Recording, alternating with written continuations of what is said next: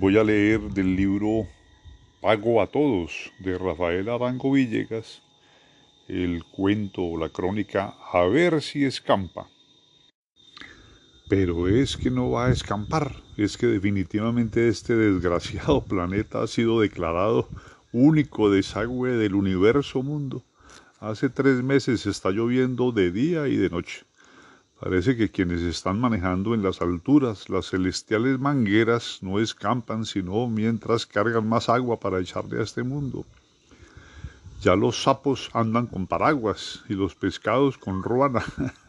Creo que si esto sigue así, a este golpecito, antes del mes entrante empezarán a nacer los muchachitos con aletas y membranas entre dedo y dedo, porque este mundo ya no es para cristianos, sino para bagres.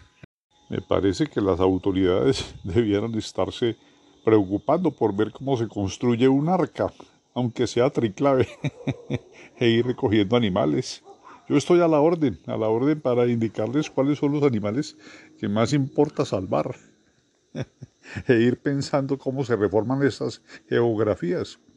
Porque aquello de que este mundo se compone de tres cuartas partes de agua y una de tierra, pudo ser cierto hasta agosto. De allí para acá han cambiado las cosas considerablemente.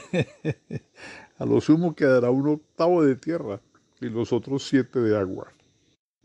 Se sufre mucho con el invierno, Ave María, pero es indudable que los, las que más sufren son las madres de los ríos. Porque en cuanto empieza el invierno se les van los hijos, a cada instante llegan noticias en este sentido. Ayer, quebrada Zabaletas, abandonó madre. Anoche Río Cauca salióse madre. Pobres madres con esos hijos salidos.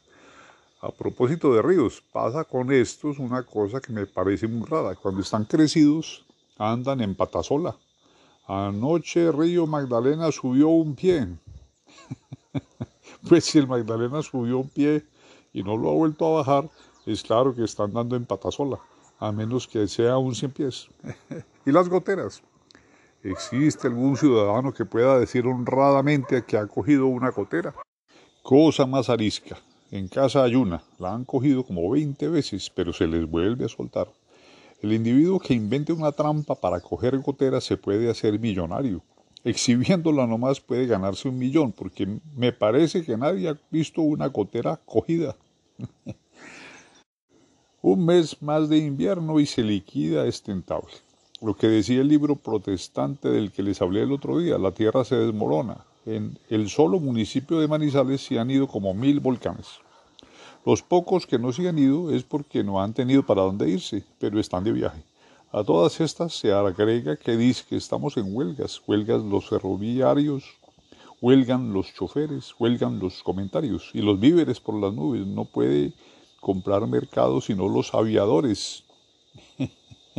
el dulce está mordisco, la fula a peso, el carbón no da orilla. Vale casi lo mismo un bulto de diamantes que un bulto de carbón. Una mano de plata nos vale casi lo mismo que una mano de verdad. Desgraciadamente, para esto no hay remedio en lo humano. En las iglesias han estado haciendo rogativas porque el invierno calme, pero sin resultado. Yo opino Huye tímidamente que se debiera hacer lo contrario, declararnos en huelga, en huelga de oraciones, a ver si los de arriba aflojan. Y si no aflojan, pues a otra vez. Las plantas eléctricas no funcionan, a cada paso se plantan, porque el acueducto están llegando a las casas chuchas, zabaletas, bagres. Se abre una llave de la tubería y sale un volcán enterito. Los cables no funcionan, los telegramas tampoco. Las carreteras se van, el ferrocarril se devuelve, la tierra tiembla en frío. ¿Por qué no cesan ya esos derrumbes por entregas? Y se va de una vez un volcancito desde el polo norte hasta el polo sur.